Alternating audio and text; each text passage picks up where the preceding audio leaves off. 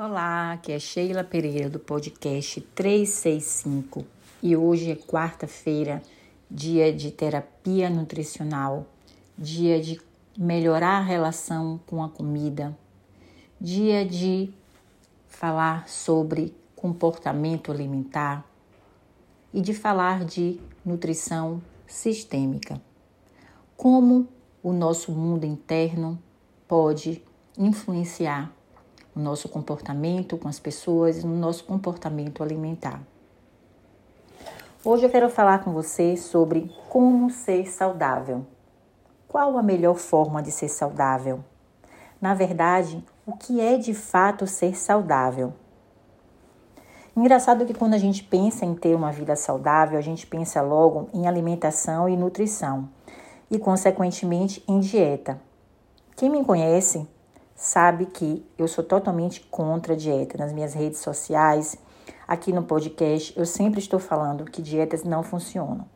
E claro que vira e mexe eu tenho que falar nesse nome dieta, mas sempre no contexto de tentar tirar da cabeça das pessoas que elas falham, que elas engordam, que elas trazem transtornos, tanto emocional como nas relações com é, a própria dinâmica da alimentação.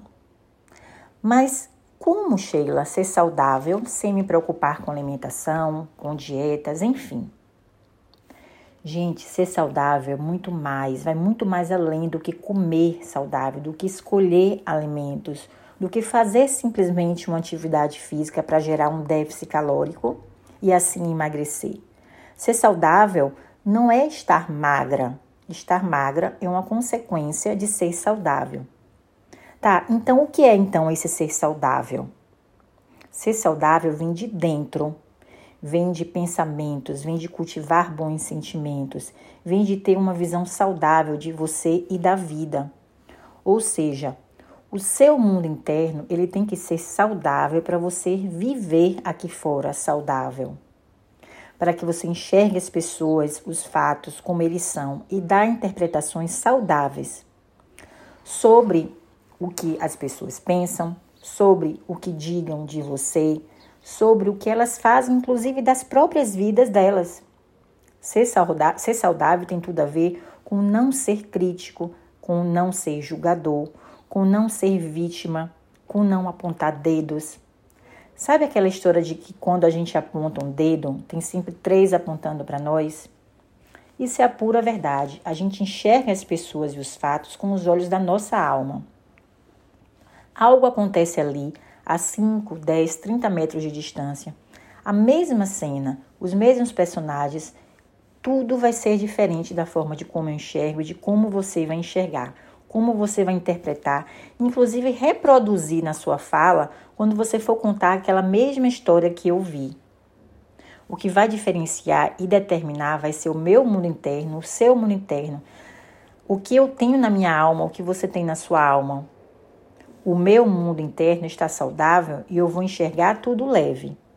Ou seja, quanto mais saudável eu tiver no meu mundo interno, mais leve, leal aquela cena eu vou estar e ser. Vão ser os fatos do jeito que eles são.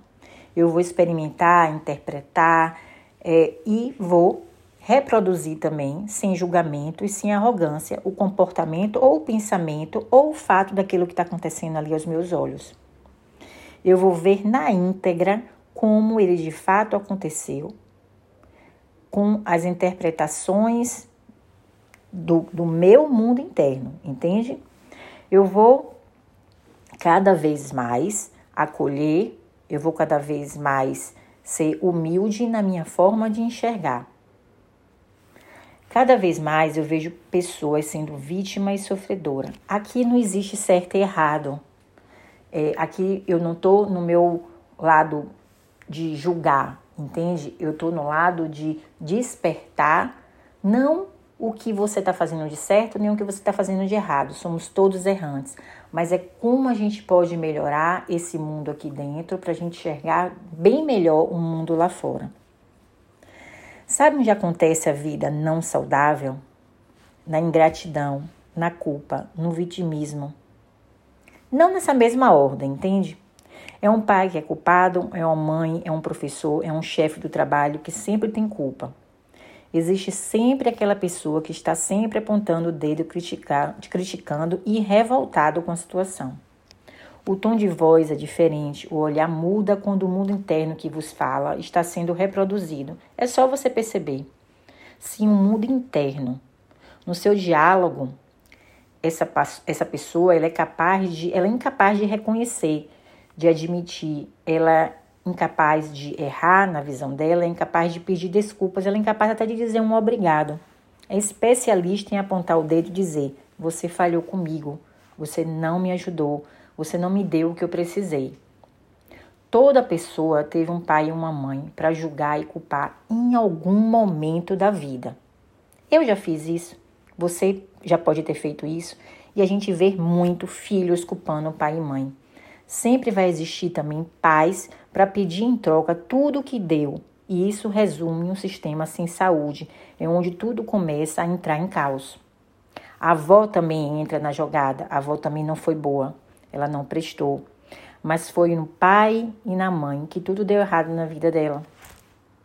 A mãe e o pai não foram bons o suficiente.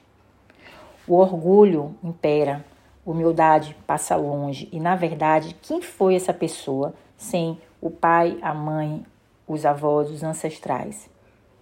Engraçado que eu cresci ouvindo uma frase que, não, que quem não é um bom filho nunca vai ser uma boa mãe, uma boa esposa, nunca vai ser um bom pai, um bom marido. Muitas pessoas levam nas costas a ingratidão para com o mundo, e quem é ingrato com o mundo é ingrato com pai e mãe são realmente pessoas incapazes de reconhecer que eles deram tudo o que tinha que dar. Não faça isso com seus pais e também não permita que eles façam com você. Quando isso acontece, é exatamente a expressão em que uma pessoa não é saudável e que o sistema não está saudável. O contrário também acontece. Um pai que cobra, uma mãe que cobra cuidado, que você seja grato por tudo que ela fez, por você e principalmente quando é, ela deixou de viver a vida dela para suprir você. Noites perdidas que ela teve, que ela se disponibilizou para você. Certos pais acham que a gratidão tem que ser eterna e você tem que deixar de viver a sua vida para agora cuidar deles. Sendo que a forma de ser grata para esses pais, para com esses pais, é indo para a vida e fazer o melhor que você tem dela. Essa é a verdadeira gratidão pela vida que os pais nos deu. Ser grato aos pais, como eles acham que tem que ser, vai exigir um peso, vai ser uma troca desequilibrada, porque não há pagamento pela vida. Nunca vai ser o suficiente se você tentar recompensar. Como recompensar a vida? Esses pais continuaram. Perceba que tem um, tem um filho que esses pais continuaram a exigir deles que ele seja aquela criança, aquele filho o resto da vida. E quando eles tentam crescer, tentam ir para a vida, esses pais cobram atenção, tempo, dinheiro e, na verdade, a única troca saudável é, que vai ser, vai ser você tendo sucesso. Você morre se você tentar recompensar. A cura é, acontece quando os pais aceitam que esse filho foi para a vida fazendo o melhor que eles têm para fazer e tando, e, e, e dando e tendo esse sucesso que eu falei. Simplesmente isso é gratidão pela vida.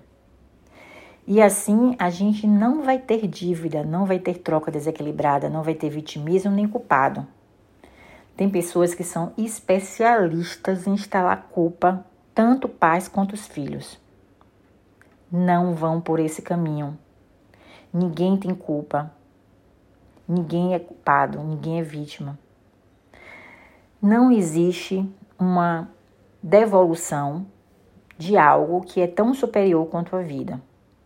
Não deixem que te cobrem algo que você não deve.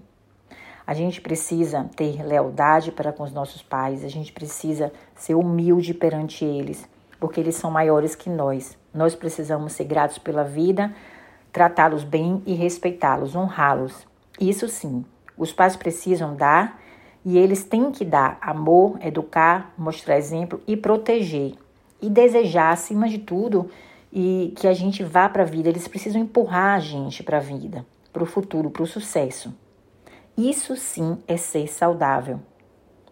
Outro ponto importante, além de você ser grato simplesmente pela sua vida, é você deixar para trás os padrões negativos de pai e mãe, porque a repetição faz você ficar estagnado na vida. Muitas vezes a gente quer repetir padrões para se sentir pertencente, para se sentir incluído, porque talvez em algum momento lá atrás alguém foi excluído desse sistema, não foi visto. Ou simplesmente foi o que você aprendeu mesmo, foi aquele padrão de comportamento como exemplo ali, entende? Exemplos do dia a dia, coisas que a gente absorve e que a gente está trazendo para cá esse padrão. Mas é preciso deixar esses padrões de repetição serem liberados para você ter uma vida saudável, produtiva, próspera e com abundância. Você já parou para pensar é, o que é que seus pais tinham de comportamento e de crenças que você repete hoje, que você acha que isso é até natural, mas é algo que te limita, que te deixa amarrado, que te traz prejuízos, inclusive no convívio com outras pessoas, maridos, com esposas, com filhos, enfim. Quais os padrões negativos de mãe que você deseja liberar ou cancelar?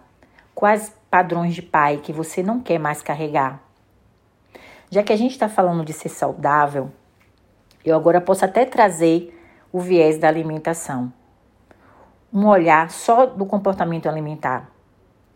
Muitas vezes mulheres engordam porque elas não têm uma boa relação com mãe. Isso não quer dizer, não ter, olha bem, não ter relação com mãe não quer dizer ficar brigando com mãe, discutindo, não é isso é não tomar essa mãe, é não ser grato, é não enxergar é, essa mãe como algo superior a você. Mãe e pai, como eu já falei, são maiores. Então, muitas mulheres e homens não vão para a vida é, porque não tiveram um bom relacionamento com os pais. E em se tratando de mãe, é, mãe é amor, mãe é vida, mãe é nutrição, mãe é alimentação. Então, muitas vezes as mulheres engordam por essa falta de. É, pela falta dessa boa relação com a mãe, entende? Tem muitas pessoas, muitos, muitos homens que não conseguem, muitas mulheres também que não conseguem ir para a vida de, de, de, de, trabalhar, de ser alguém, de criar é, uma profissão, porque não tem uma boa relação com o pai, não tomou esse pai, e assim vão os padrões negativos sendo repetidos. Como eu já falei aqui em alguns podcasts, é, é preciso a gente melhorar essa relação, essa visão que a gente tem dos nossos pais internamente na gente. Mas voltando ao outro lado do contexto de ser saudável em relação ao nosso mundo interno, né, sobre a nossa visão do mundo e das pessoas, é bem interessante você fazer um exercício sistêmico em relação a essa visão é, de pai e mãe dentro de você. O que sustenta essa relação? E você pode, em algum momento, pode ser antes de dormir, em algum momento que você estiver em silêncio, você deitar, fazer uma respiração, tentar deixar seus pensamentos irem, porque eles vão vir e você vai tentando se desprender daquilo que você precisa fazer da sua rotina, daquilo que você está pendente, deixar aquilo ir, ir fazendo uma contagem, pode ser de 1 até 20, de 1 até 30, e relaxando, vá percebendo o quanto que você está se conectando com a sua mente a cada contagem que você está fazendo, fazendo uma respiração bem profunda, puxando pelo nariz, soltando pela boca. E você pode repetir mentalmente essas frases de resolução. Minha amada mãe, sinto muito por todos os padrões negativos que tenham sido transmitidos por nossos ancestrais para que você hoje chegue até mim. E todos esses padrões que chegaram até mim, eu hoje solto. Eu solto todas as lealdades e padrões negativos que me mantêm aprisionados a você, vivendo o mesmo destino. Eu sinto muito porque não deu certo para você. Sinto muito pelas suas dores e sofrimentos. Eu estive fora do meu lugar tentando viver ou resolver algo para você. Mas hoje são outros tempos. E eu peço a sua bênção para que eu seja feliz e vá para a vida e faça o melhor que eu tenho para fazer dela. Eu te honro e te respeito e sou grata pela vida que me deu. Hoje eu sigo livre, mãe. E agora eu solto. Agora eu solto e sigo em direção à minha vida Cancelo este padrão que digo agora em minha mente. E aí você pode falar para você mesmo todos os padrões que você quer soltar, que você quer se desprender, que você quer eliminar da sua vida. Assim mesmo você pode fazer com os, os padrões que você repete do seu pai. Faça uma lista, anote antes e você repete essas frases sistêmicas e repetindo esses padrões. Você pode fazer isso durante uma semana, você pode fazer isso durante 15 dias, como você se sentir mais confortável. Bom, eu espero que você tenha gostado desse podcast, espero que você tenha que isso tenha feito sentido para você. E eu te espero amanhã, que é quinta-feira, mais um podcast sobre nutrição, sobre comportamento alimentar, sobre emagrecimento e como você melhorar o seu comportamento alimentar. Um beijo e até amanhã.